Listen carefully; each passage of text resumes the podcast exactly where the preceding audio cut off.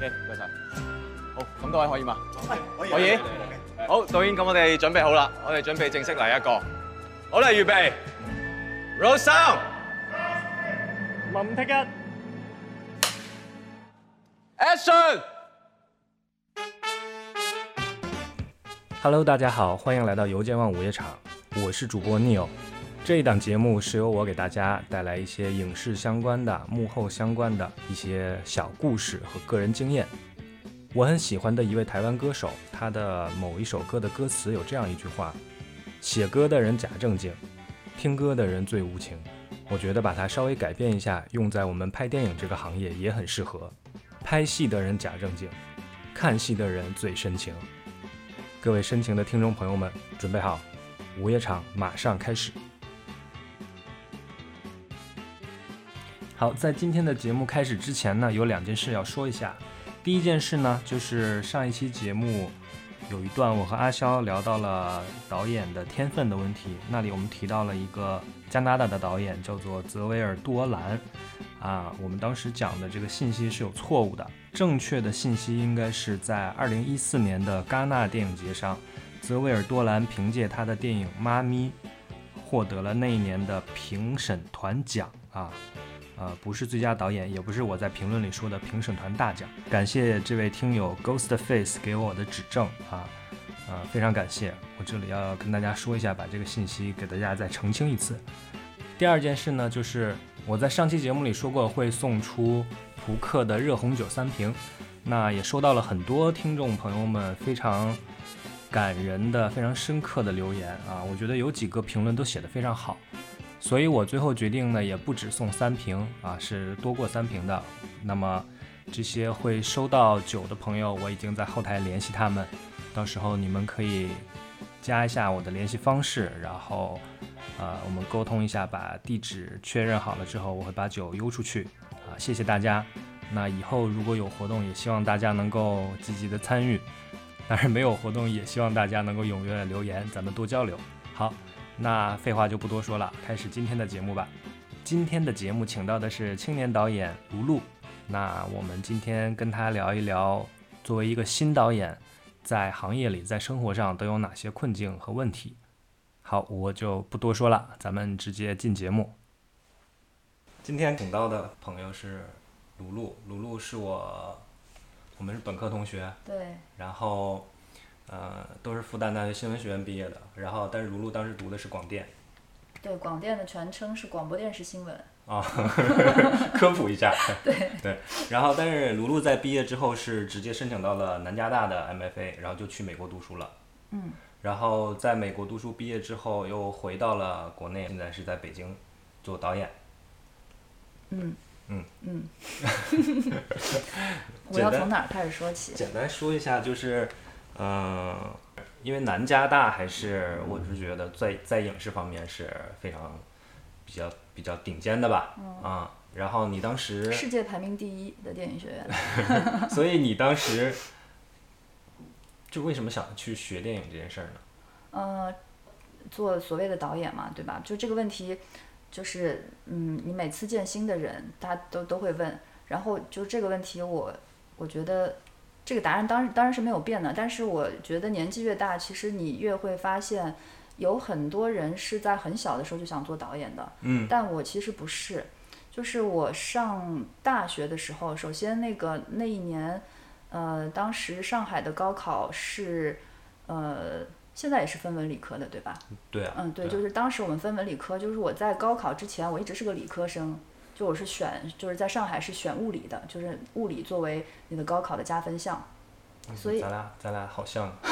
都是理科生，而对我我大一读的是物理，对，然后然后所以其实正常的话，作为一个理科生，你读大学的时候，我当时除了这个广播电视这个专业之外，其他专业都是数学啊、物理啊什么的。 OK 就就这些东西。但是当年其实因为复旦新闻系的分儿很高，嗯就是他呃，他当然就是他应该首要是招文科生，但是所以他理科生招的特别少。嗯，呃，所以他他哪怕是个文科专业，他对于理科生来讲，他那个分数也是挺高的。他在我心里的排序，并不是说他就是他他是我的第一选择，嗯我只是因为排那个他的分儿高，所以你必须把它排在第一个。 OK，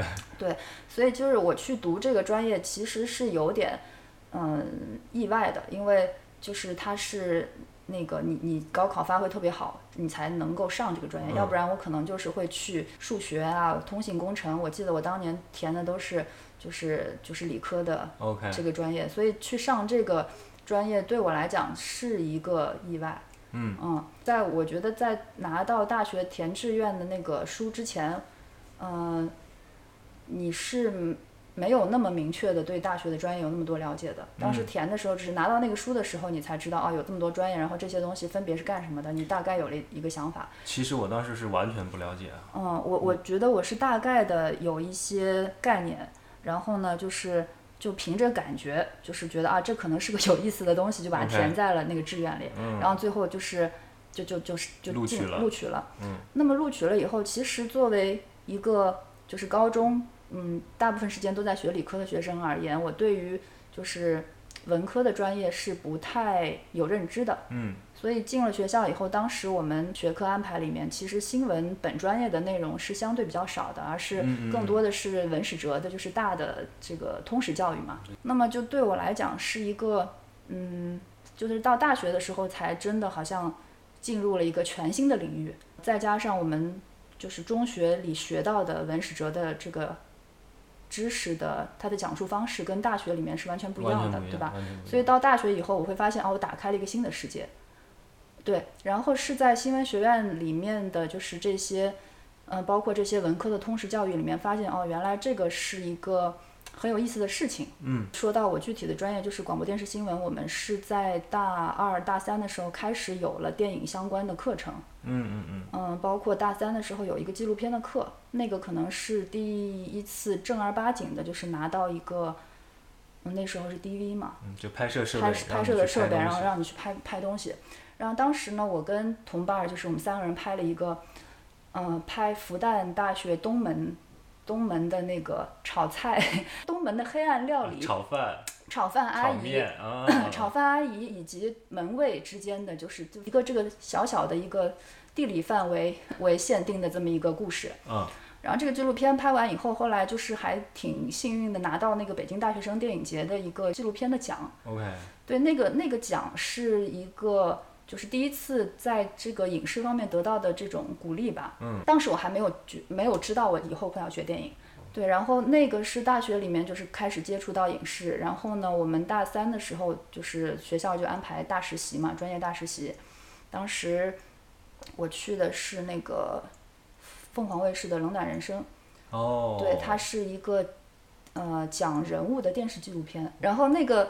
呃，就是《冷暖人生》，就是在当年来讲，我觉得是如果作为一个广播电视的专业毕业，能够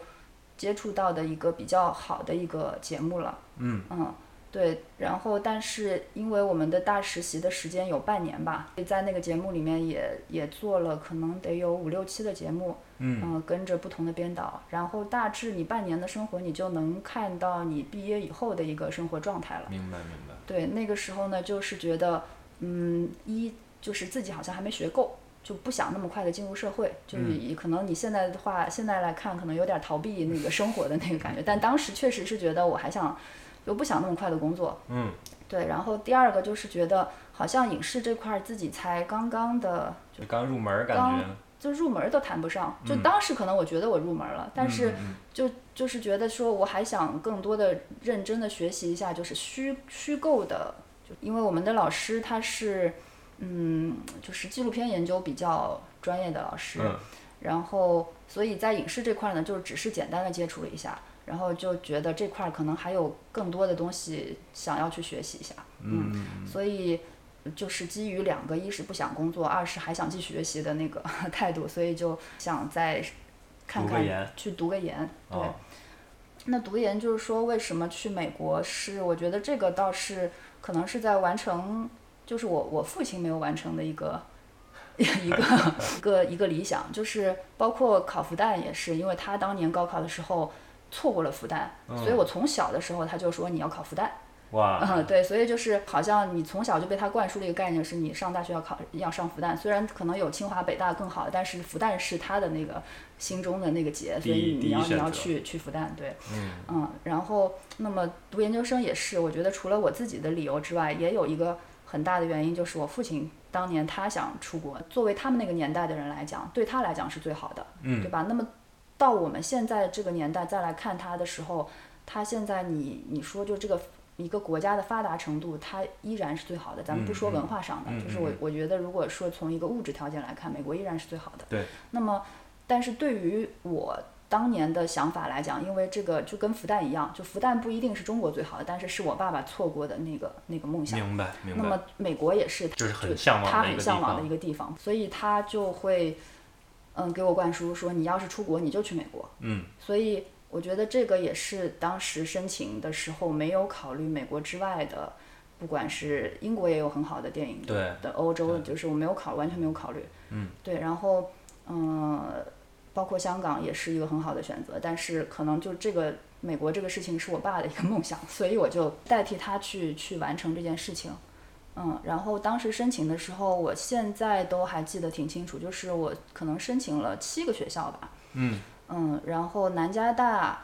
纽约大学和 UCLA，就是加州大学洛杉矶分校，嗯，这三个是当时。呃，是当时指的是零八年， 就是可以暴露年纪吧？你你我想自己暴露暴没露关系，啊，就当时零八年的时候，这三个学校在国内的知名度是比较高的。对。那相比之下，好像 UCLA 的知名度更高一点，因为那个蔡康永嘛，嗯嗯，对吧？嗯然后纽约大学是因为李安，嗯嗯，然后南加大你是呃知道它排名是高的，但是并没有太多的就是华人的名字跟这个学校挂上关系。当然，杨德昌是在里面读过两两年，好像。嗯。对，在所有满足要求的里面，他给了我这个录取，而且我后来才知道，就是我我我当时拿到录取的时候，我都没有面试过。就是后来我们进去以后，跟那个同届的学生聊起来，就大家其实都是有各种面试啊，或者电电话面试什么，但是我我都没有这个过程，就我也不知道他们为什么就跳过了这一步就把我录取哎对了。啊那为什么嗯呢？不知道，太优秀了，不一不定需。要面不试，一定，就是我后来猜测，因为他其实录取的时候，他会，其实南加大的纪录片专业是挺好的，挺强的。就也许是因为我之前的那个作品教的是一个纪录片，就他们可能会觉得，啊、就是很难得的有人想做这个方向，明白了，对明白了，就是说。他们以为这是这个学生将来会想努力的方向，就是学校的人会以为你们来我们这个地方都是想要进入好莱好坞莱的坞工业体系的，所以也许在一堆的申请人里面看到有一些有有一些不太一样的，也许就是会会不一样吧，但这都是猜测啊，也都是就最后明白我也了不知道为什么就是会会跳过反正了，就是很笃面定的试把你给录取了。对，嗯嗯，对相所当于以读大学期间才想要去说我要做一个导演，没有，就是我在读本科的时候，我都没有想要读导演，啊，就我都没有想要做导演，我只是想说我，因为我要读个研究生，然后研究生我想读一个我有兴趣的专业，那么就是电影制作。然后呢，就是当时，嗯、我也其实是有点不确定这个是不是就是研究生是不是就是你将来跟工作有关的这个方向，算是带着兴趣去读了这个研究生的专业，但是在读的过程中，才慢慢觉得自己好像是越来越想做一个导演。明白了，嗯，因为第一年在南加大的，就是我读的那个专业叫影视制作嘛，就是嗯它是每一年，可能它会分春秋两季录取，每每一个季差不多五十到六十个人的那个学生，这些人录取进去以后，他第一年的课是帮你全都设定好的，就是说你不用自己选课。嗯他第一年的这个研究生课程的逻辑是要让每个人都在不同的岗位上都轮转一圈嗯一圈，然后轮转一圈。第一就是第一个学期，我们当时第一个学期需要每个人拍。嗯，拍自己的短片应该是两个，然后你需要在别人的短片上，就是各种岗位的去，去、嗯去去轮转。然后第二个学期是拍三个，也就是说第一年每个人要拍五个短片，然就后呃短片的五五分钟左右五，分钟左右，五分钟 OK 左右。然后这五个短片呢，你会在嗯，就是导演、呃，摄影、剪辑、声音、呃制片，就是六个比较比较主要的角色上去去轮转。就是它规定你一定要去做这些职位。对，嗯嗯，而且虽然是五分钟的短片，就是它每一个短片的质量要求也都是照比较严格的就是长片的要求来做的吧，所以就是嗯五分钟也是比较比较比较精致的那种短片。然后第一年，呃，全部上完以后，大家才会根据自己的兴趣去选择。从第二年开始，呃，我是要选择主修导演还是主修呃摄摄影影，还还是是剪辑剪辑，还就是是写从作？对从那时候选择你的主修的方向了。对。哦，对，因为其实刚刚入学的时候，大家都，呃，大家都觉得自己想做导演，但是确实很多人会在第一年之后就会发现，呃其实可能自己就是不一定那么喜欢，或者说不一定那么适合，明白。所以有很多人就会去选摄影啊、声音啊这样子的。但是有一个很实际的，呃，问题就是，嗯，也也有一些人他选择做别的，嗯、岗位是为了好毕业，因为如果你选导演毕业的话，那你要必拍须作要品有一个导演的作品，嗯然后去去毕业。嗯，嗯对嗯所以我是我觉得应该算是在美国，嗯，就是读完了研究生，整个这个过程里面，你才觉得自己是好像真的是，嗯、想做导演，以及好像还还是可以做这件做这个事情。嗯，对对嗯对。那你这个相相当于是在学习过程中去确定了这个目标，对对对，而不是像我和我们很多同学就说，我抱着这个目的，我就是想要做一个导演，然后才去读的电影。我我我我没有，我会觉得我好像其实是比较后知后觉的，就我确实不知道自己想干什么，就是我大学毕业没有，就我我知道我不想干什么，我不想工作， 所以我就就再去读书嘛，嗯，嗯那所以毕业之后，你留在美国工作过吗？呃，我在美国工作过一年，嗯，对，那一年是嗯也是特别巧，就是我毕业短片就是进了一些美国的电影电影节影展，嗯然后呢，在一个影展上呢，有一位女士，就是就是她跟我说她还挺喜欢我的短片的，嗯然后她说你要不要来给我工作？嗯嗯那个女士呢，她是美国的一家公司叫叫 Short International，那个公司的工作就是去呃去买全世界各地的优秀的短片，以及把这些短片去打包卖给呃全世界各地的网络电视平台。哦，对，它是一个相当于版权买卖的公司。对，版权买卖的公司，所以我就是我说好呀，因为我当时也觉得就是留学生应该是挺难找工作的，但是你也还是希望能在美国有一些工作经历嘛，嗯，所以就去了那个短片的公司。那个短片公司起家，它是最早是把美国的就是奥斯卡那些获奖短片先买下来，然后去分销，嗯，然后在之后呢，他就又又把这个业务扩扩大到就是。欧洲的那些有名的电影节的短片单元，影展啊，影节啊展，然是吧后美国的那些就是最好的那些短片，就是都是他的这个这个这个目标，嗯所以就是那一年就看了特别多的短片，这个是一个我觉得很爽的一件事儿啊，就是你可以看这么多短片儿，有很多是你平时很多渠道其实你很难去接触到的。确实是确实是，但是因为有过那一年的那个工作的经历，你也会理解，就是说，呃，其实那个公司的这些人，他们也有很多身份的，就是他们呃也会作为某些电影节的选片人，对，所以就是当你作为一个每天要看很多短片的人的时候，你就会可以理解到说，哦，原来就是电影节的短片单元选片的时候，也是有很多随机性的。我以为你会说你会知道他们会有某些偏好，呃，但是你说的是随随机。嗯机性、就是这个偏好，偏好是个人的偏好，对，就是这个偏好有两方面，一方面是电影节，比如说今年我想要，呃，就是电影节会先规划我今年要办的短片单元里面，它会有不同的主题的规划。嗯，那么这是电影节的偏好。嗯，那么在选片人看的过程中，他会去选的片子是一是满足那个电影节主题的，嗯二是我喜欢的。啊所就以比较个人化，就比较个人化。所以说，那如果说我要是去做一个一个选片的人，那么我就会看哦，我我要去满足电影节的要求，电影节今年给我这个主题，那么我就是在这些里面选我喜欢的。嗯嗯嗯，就是所以我懂了我说懂，了因为我参与过那个工作，就我当时就就理解到哦，原来这就是为什么为什么有的短片。我就是有一些那么好的电影节，但是它依然会有一些你会觉得啊，这也能进的这种嗯短片。懂。对，而且还有一个很有意思的就是，就是当你每天的工作就是看短片的时候，其实你就会发现为什么短的短片会更容易进电影节，就是因为我们一定会从最短的那个开始看起，然后你看到后面很长的那个短片的时候，你就会觉得好累啊，嗯看不动了。看不动了。而且就是说，所以有的时候我觉得其，其实短片比长片它有难更难的地方。对它有更难的地方，短片在某些思维的方式上和你的你想要呈现的东西上，你一定要做到极其快速的去入戏，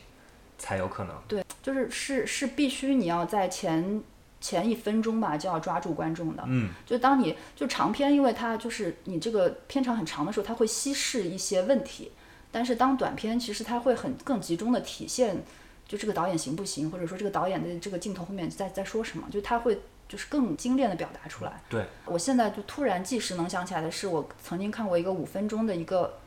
一个全片，就是一个女人在跳舞，但是她的那个气氛就是是一种你就是能在那个里面，那个不是个不是个 MV，但它就是个短片，就是你能感觉到那个五分钟的里面是有情节，嗯然后有情绪的，然后它又又很美，就那个东西是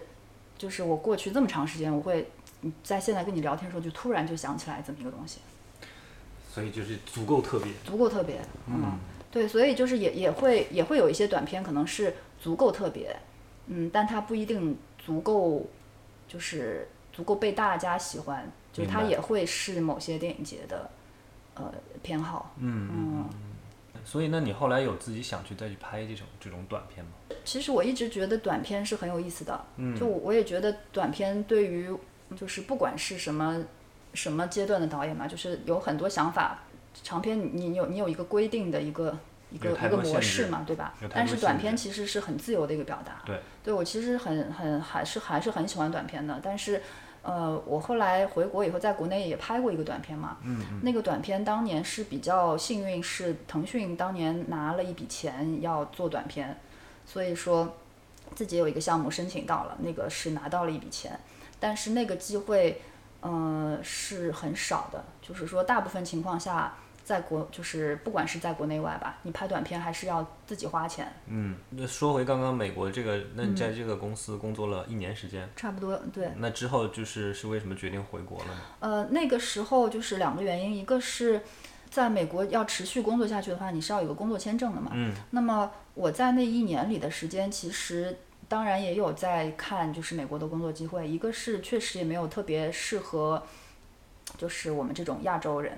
然后呢，还有一个是说，当时自己已经知道将来是想要拍电影的，嗯那么作为一个呃亚洲人，你在美国是少数族裔，对吧？那么，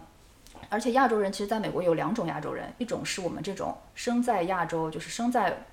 境外，然后在美国只是接受过教育，就是我们是纯更纯亚亚洲洲人。那美国还有一种人，就是生在美国的， ，A B C 就 A、B、C 这种，就他们其实他们才算是美国的少数族裔，嗯，就是他们的文化跟我们这种在中国完全长大，然后只是去美国接受教育，就是是两种，其实也是两种人。对对，就是呃，他们在美国就已经很难了，就更不要说我们这样这的种人在美国就会机会就更少。而且关键是，我觉得讲故事这个事情，它还是说你会需要去跟你的观众和你自己的那个故事来源的那个人群是有一定的接近性的嘛。一定是的，一定对我当时在美国已经加就是加工作已经差不多五年时间了，就是我我觉得我对美国有一定的了解，一定的了解，但是它还不足以让我能够像一个 A B C 或者是纯纯粹的美国人一样，对美国发生的事情，对美国人那么的，呃，像我对我的我的自己种族的人这么那么那么在意。明白明白。所以那是一个很自然的选择，就是我会知道我要回国拍。那如果我要回国拍，那我觉得我就就尽早回来，熟悉国内的环境。嗯。然后同时那个时候，因为是一二一三年嘛，一二一三年还是是国内康呃国内开始就是说中美合拍这个概念特别火，是然后开始有一些国内的公司去美国，想要去嗯、呃找一些中美合作的机会。所以当时我在美国的时候，就接触到了一些从国内去美国谈各种合作的，就是公司的高管，哦，嗯，然后从跟他们的聊天的机会中就啊、就知道国内是需要我这样的人。我回国的第一份工作是在那个上海的上市影业，嗯，上上市影业是上海文广下面的一个 SMG 对 SMG 的一个半国企的这么一个公司。但你后来就是在，比如说做这个工作的过程中，嗯你是怎么样后来重新去做导演的？等于说我借着那个机会就进入到国内的公司工作了。嗯，然后本来呢只是想说在公司，嗯，做完一个项目就就离职，但是后来 项目做完以后，公司又发生了一些领导层的呃变动，然后呢我就嗯，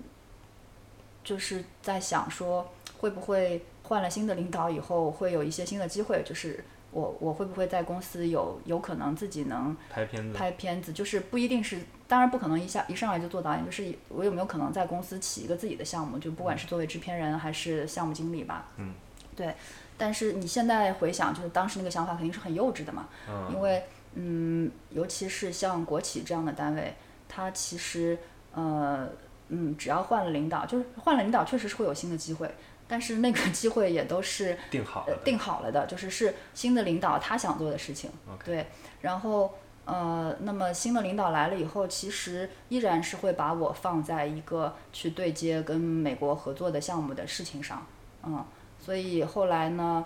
嗯、第一个领导在的时候签了一个就是跟迪士尼合作的项目，嗯，然后但是没有结束，所以第一个领导就走了嘛。那第二个领导接着就要把这个项目做做下来，那么我就是等于代表公司去跟迪士尼这边去去具体的推进这个合作的项目了。嗯，美国的编剧来了中国，我要带着他们去就是中国去采风，然后要其实说白了就是带着他们去玩儿，让他们了解中国。就这些事情是我就是就是我的工作内容。嗯然后那个事情维持了可能得有持续了得有一年到两年的时间吧。后来慢慢的就会发现，就是，嗯、 这种合拍的项目特别难推进。一方面是双方的这个这个交流的这个时间成本、精力成本，但是更重要的还是说，你这个合拍片最后面临的市场到底是哪里？对，美国，尤其迪士尼当然是希望以美国为主，那么那就涉及他的主角，他希望男主角一定是美国人。那么中国人 就中国的公司希望这个东西是以中国市场为主，那么这个主角就要是一个中国人。那在这个事情上，就它这只是一方面，就但这个事情上达不成共识的话，就没有办法往下推进了。是，嗯，就大家想要的东西其实不一样。对那合拍片永远都是这样的。对，所以就是那个阶段，你就会等于说经历了一个一个合拍片，从这个概念特别火到最后，大家发现这个事情很尴只尬。是一个概念的时候对，就没有办法实际操作的时候，就是这个事情好像是做不下去了，嗯，就不是一个我特别想持续工作的一个状态，是一种消耗，对，是一种消耗，嗯是一种消耗。而不是说是一个你能把热情投入进去、很想去努力的一个东西。就是说我每天都在解决问题，嗯，就是这些问题也许是就是无解的， 就是这些问题也许就是人为制造出来的问题。然后你你在那个工作岗位上，你就会觉得是一种特别大的消耗。就是一开始进入工作的时候，会觉得，嗯，我能不能一边上着班儿领着工资，然后下了班儿以后。就是进行我自己的创作，嗯，但是我发现就是这个工作它其实也是没有下班时间的。那这种情况下，我就没有可能就是说，嗯，塌下心来去他做创对作，塌下心了。就我我就是那个，其实那个每天的工作时间已经把我的这个精神给耗掉了，其实任何工作都是对一样的。所嗯以我我就觉得好像，嗯，其实我到第一年，就是第一年、第二年的时候就已经不想，就就就已经想离职了。嗯，但是你可能还是需要一个一个重大的事件来推动你做这个决定嘛，嗯。然后后来实际上是我爸生病了，所以嗯我才真的决心就是不做不不不上班了。嗯嗯嗯嗯嗯。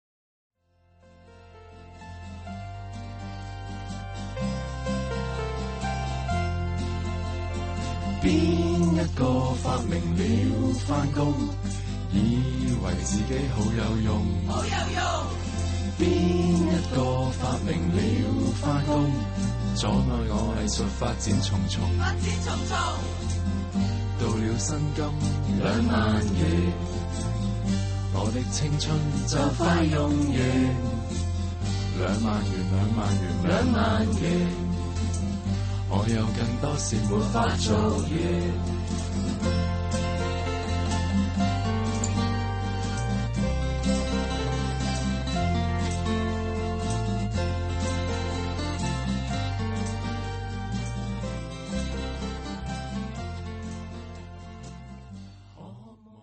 腾讯的那个短片是一，一七年，那个是你呃辞职之后做的第一个算是独立的项目，以及你是做导演的一个项目，对不对？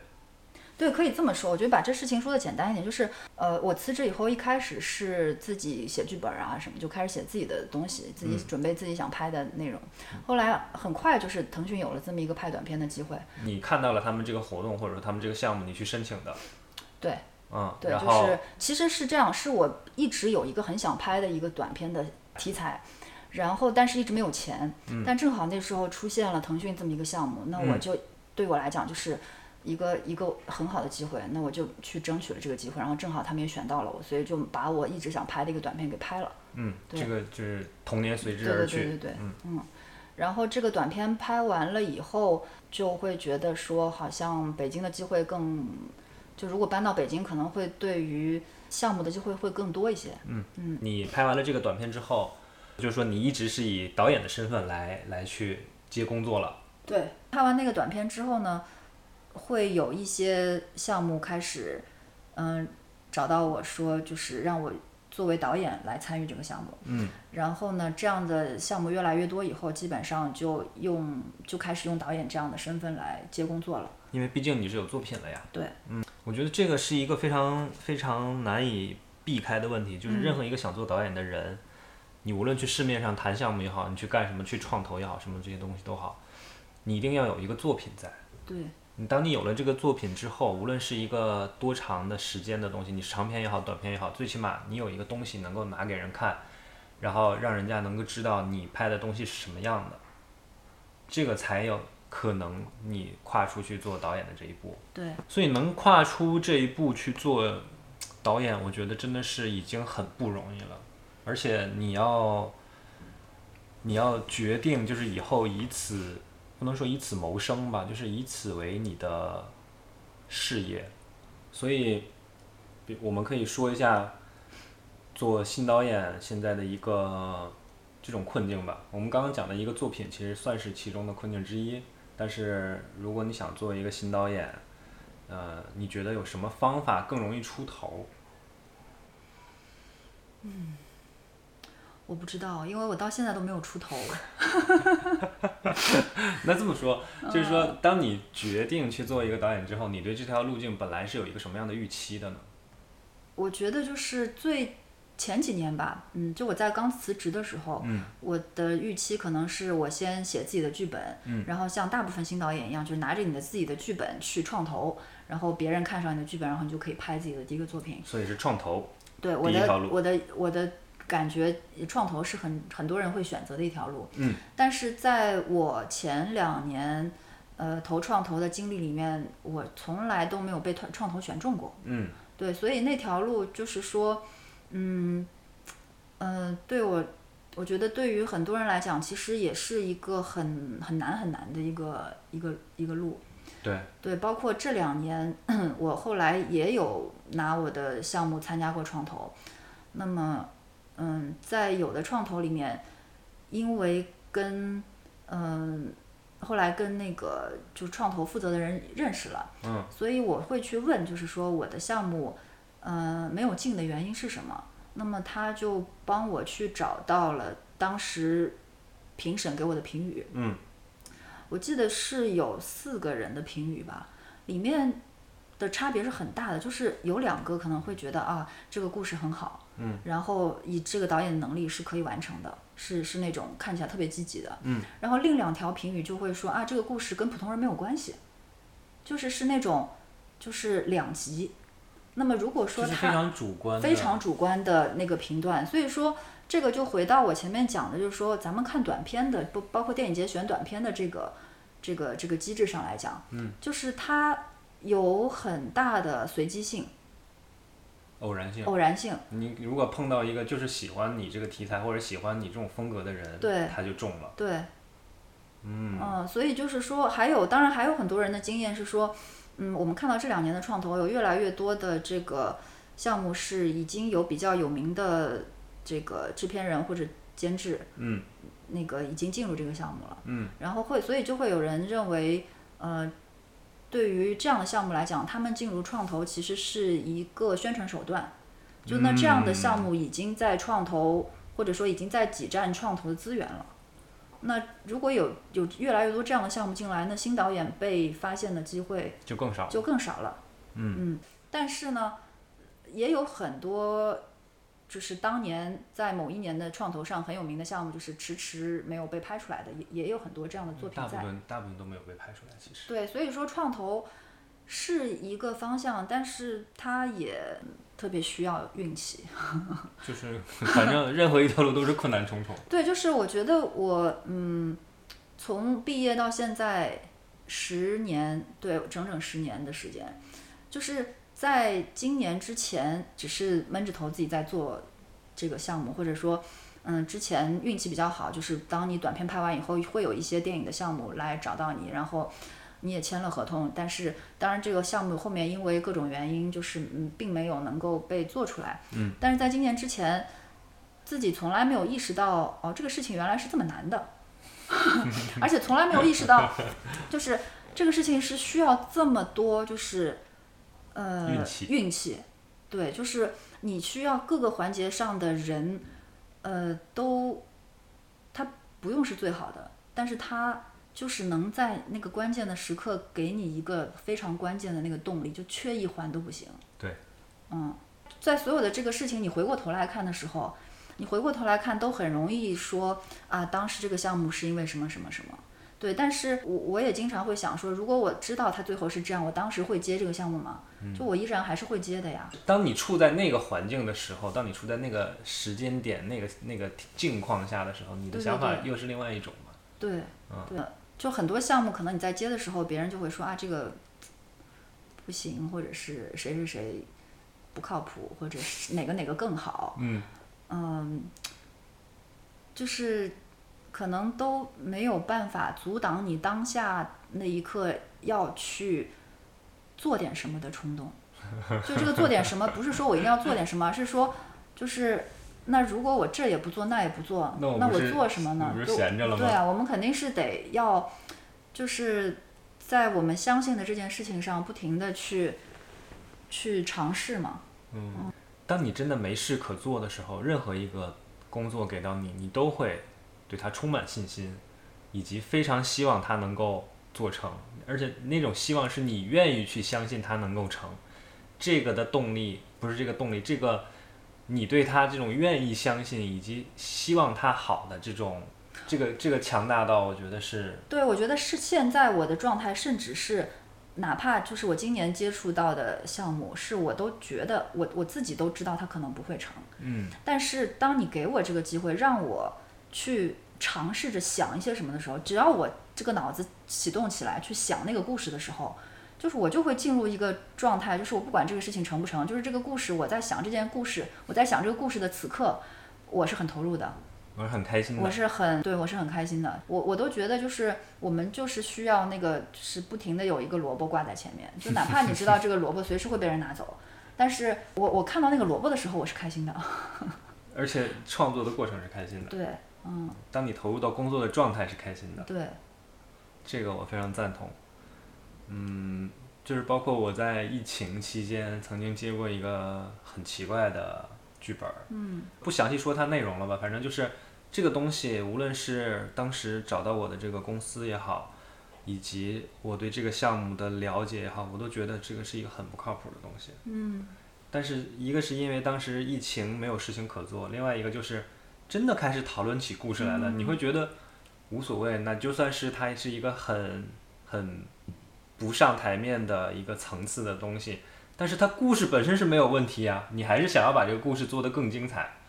你还是想要把这个故事完整的讲出来，嗯嗯嗯，啊、就是我觉得很多，无论是编剧还是导演也好，就是创作者，当你在进入到一个项目的时候，就很容易被人抓住这一点，就有一点 对 PUA 的感觉了。对，就是你一旦开始了之后，你都是希望它能完成的，你都是希望这个这个东西你能把它做好。你在接到委托作品的时候，每个故事你都会投入很大的这个精力去把它尽可能完善。嗯，但因为这是个委委托作品嘛，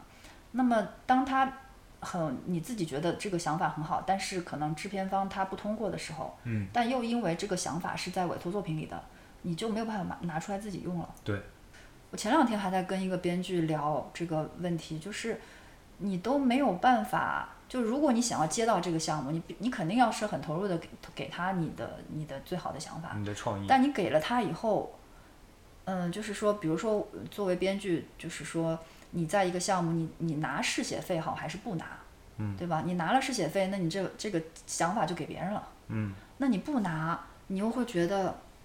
就是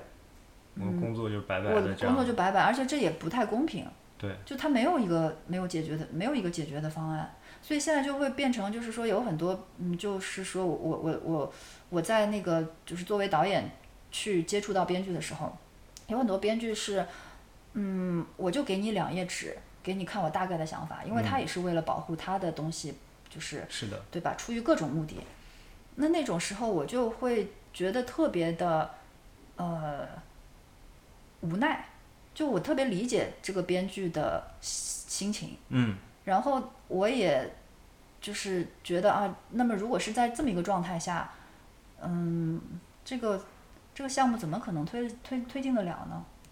但是但是我自己也经历过这样的，我也是这么过来的，就我也没有办法说，哎，你再多给我两页纸， 就特别特别尴尬啊。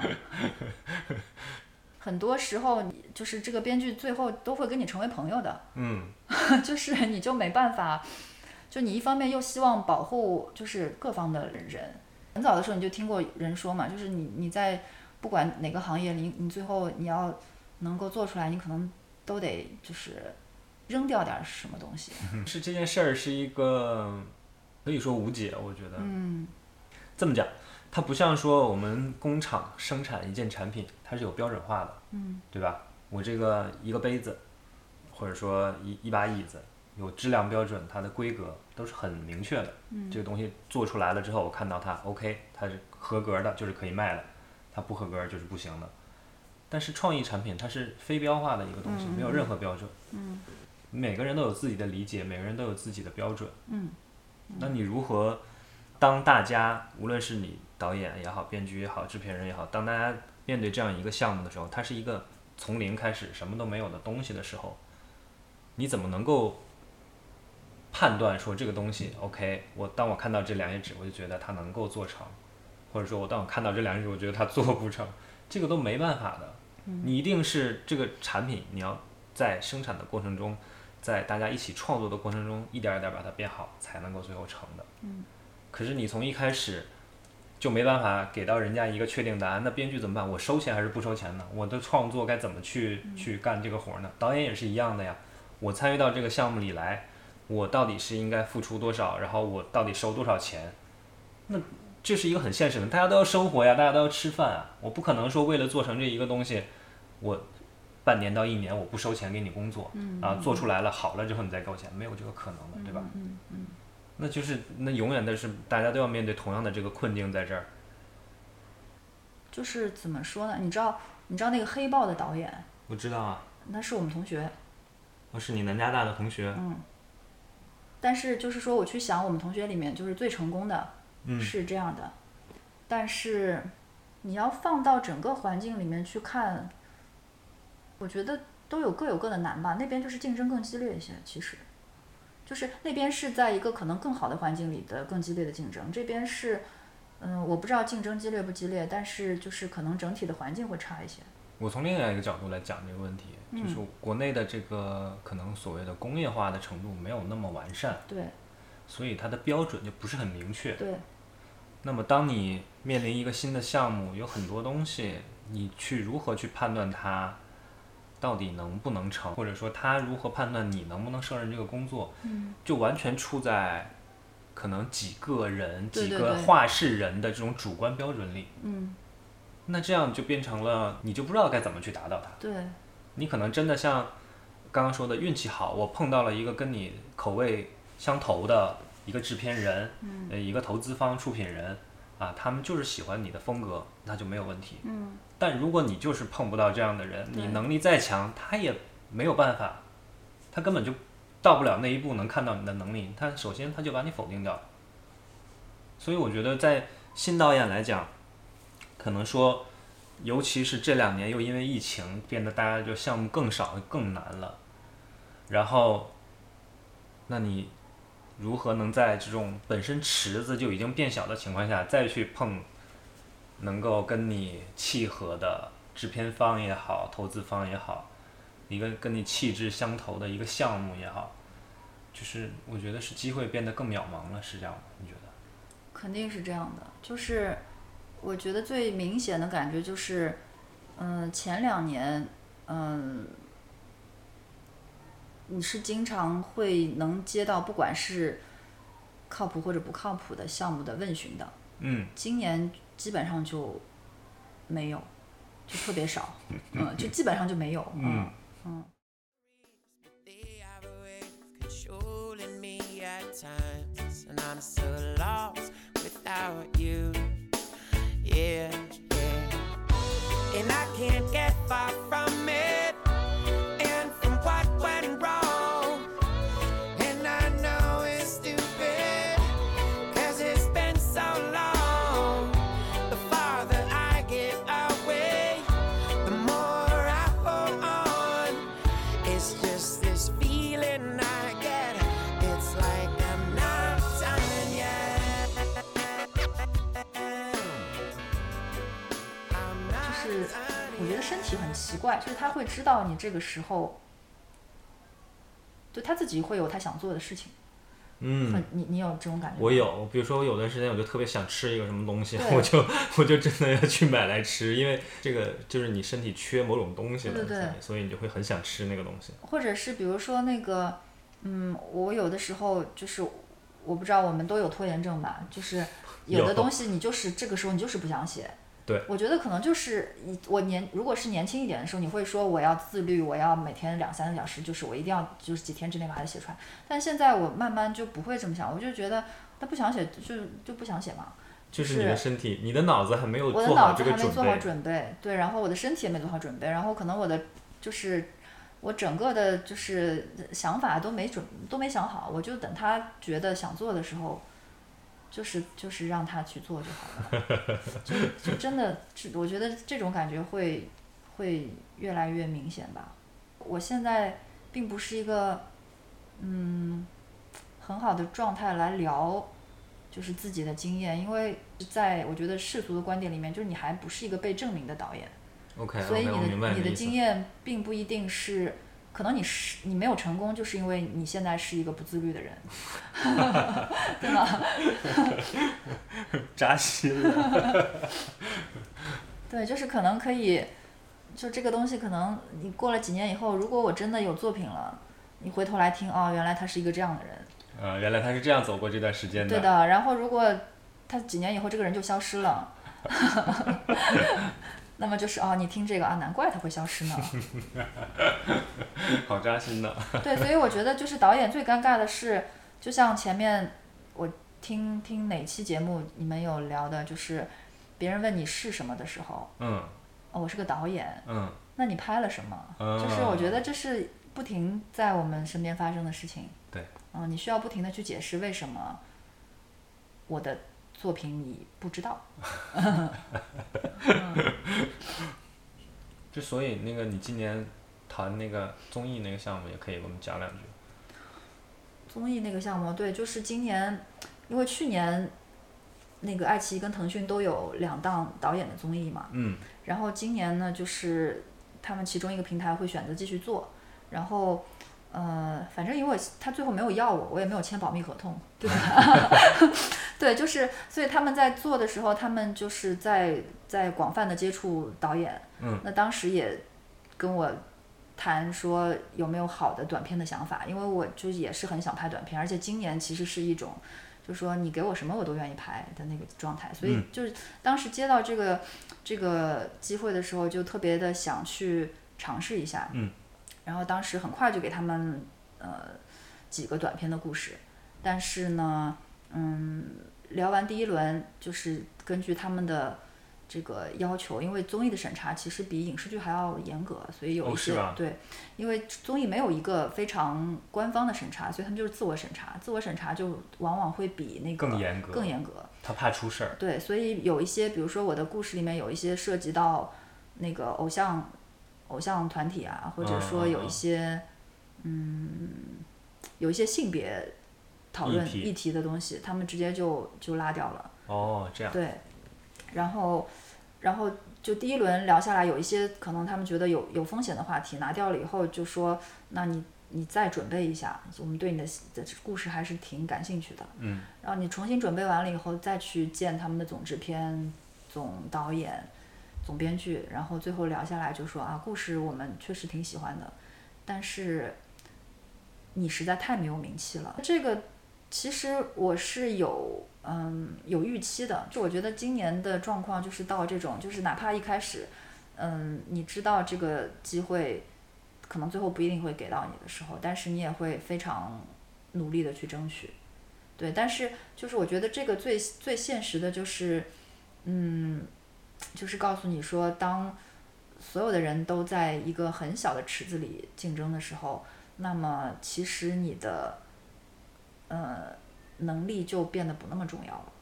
就或者说你的或者你自己认为的你的能力就变得更不重要了。嗯，你觉得，既然现在是这种情况，以及我们对未来的这个预期也不好说，嗯，那你还是愿意去坚持做导演这条路吗？呃，我觉得我会再坚持一两年吧。但是我我我不知道，就是说我还是对这个行业，我觉得是因为我们对它的这个热爱，会有一种盲目的相信，就你也不知道你在相信什么。对，所以我对它还是有一有一个谨慎的一个信心吧。就这个谨慎是现在的环境给你的，但是这个嗯信心其实是一个，就是其实这一年我也嗯不停的在想，就如果不做导演，我还能做什么？嗯嗯嗯，就我也不知道我能做什么，就我知我我们俩一样，对我真的不知道自己能做什么。就我今年就是在在再回过头去看很多，就是就是补了很多以前就是中国文学的那些那些那些以前没有好好读的东西。嗯。然后我记得在哪里读到，就是说一个人对于诗人的评论，好像是阮籍还是谁说自己说就是其实诗人。跟废物没什么区别， 就是他除了会写诗，他也干不了什么。嗯，就我看到这个话的时候，就觉得哦，就是其实你如果就是在做导演这件事情的时候，你其实就是个废物、啊， 就很丧，对不对？嗯，就我我真的就是，但是我我起码但现在我还没有觉得我会放弃，因为、嗯因为是我我不能放弃，就是我我我放弃了我去干什么，我真的不知道。没什么可做的，嗯也没有别的特别想做的事儿。嗯，对。我可能说的不好听点儿，我们已经到这个年龄了，我们也对很就是难我们这个很难年从龄头再去开启另外一段新的事业一条路。对，就像你说的，比如说，我觉得导演比编剧更尴尬的在于，就如果我现在我说我再去做编剧，其实已经有点晚了。当然，你可以说就是呃任何时间开始，任何事情都不晚。但是，因为你你你做编剧，你会知道今年的活儿更少了。那像对我这种之前也没有积累作品的人，那其实就就就就更没机会了。所以，其实真的就是。我觉得我的经验就是告诉大家，可能可能有大量的像我这样想做导演，但是能能告诉大家，就这个事情是多么的，就是困难。有今天没有明天。嗯，目前来看，这个影视环境越来越紧缩的情况下，啊，能能够保持自己的一点坚持，我觉得继续去创作就已经很不容易了。啊，可能是我们就是因为没有别的路可走，只能躺在这条路上等着历史车轮来把我们碾过去。嗯、也也是也未必不是一件好事儿吧。哎，我觉得你这个说的特别好，就是我今年有很多个时刻都是在觉得，就是说你感受到你自己是历史，呃中的一个非常，嗯，渺小的一个一个点嘛，对吧？对。然后就在等待某个历史事件，或者说一个某个历史的发生，然后看我们能不能就是被连成一条线这样子，要不然可能就是会被散沙就被吹走了。听众朋友们，如果你喜欢我的节目，欢迎你订阅。我们午夜场每周三更新，这样你就可以在第一时间听到我的新节目。当然，更欢迎你的推荐和转发，你们的支持才是我更新下去的动力。如果对节目有什么意见和问题，也欢迎到评论区去留言互动。好，我们邮件望午夜场下周见。